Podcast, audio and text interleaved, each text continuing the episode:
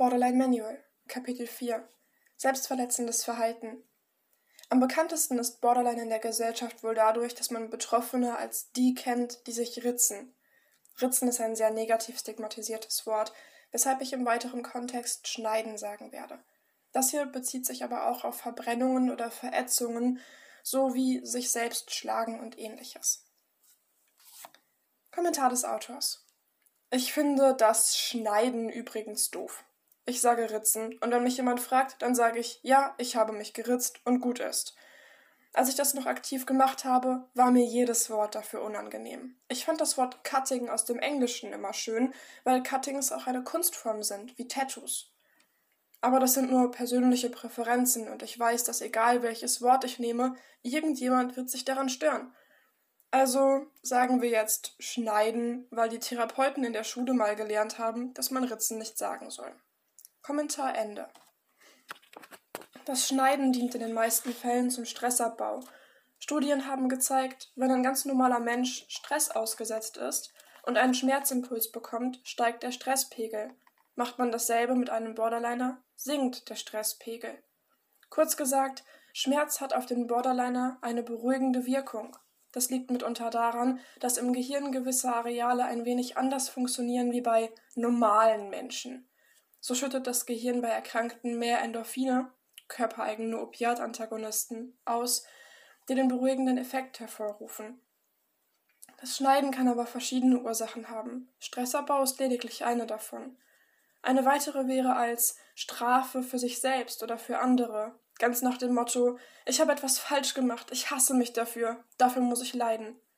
Oder er oder sie hat mich verletzt und merkt es nicht einmal. Wenn ich mich schneide, sieht er oder sie, wie weh mir das getan hat. Oder um das Verlassenwerden zu vermeiden, nach dem Motto Wenn er sieht, dass ich ohne ihn nicht leben kann, wird er sicher bei mir bleiben. Was übrigens emotionale Erpressung ist. Kommentar des Autors. Aus diesen wenigen Gedanken spricht so viel Borderline. Die Angst vor dem Verlassenwerden, das Gefühl, dass man nicht verstanden wird und die Verzweiflung, wenn man möchte, dass der Schmerz endlich gesehen wird.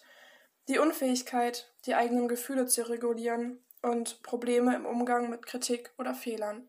Kommentar Ende.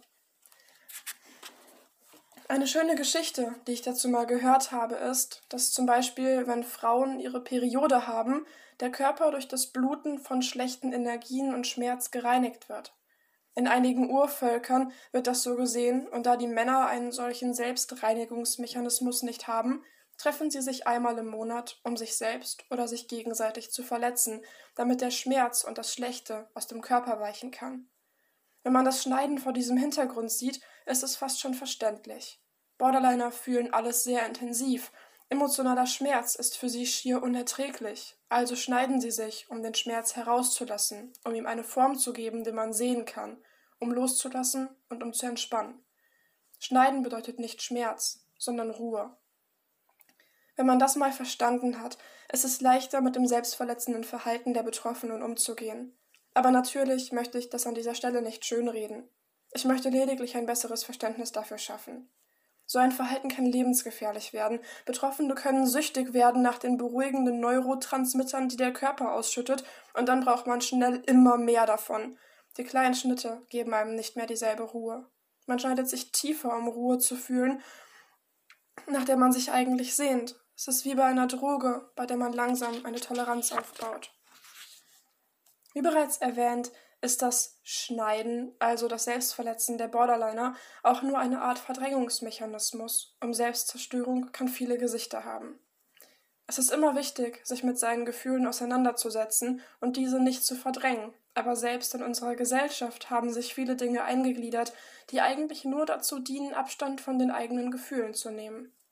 So wirst du dich sicher in mehr als einem Punkt auf der Liste im letzten Kapitel wiedergefunden haben, aber bestimmt auch einige deiner Freunde oder Verwandten, oder?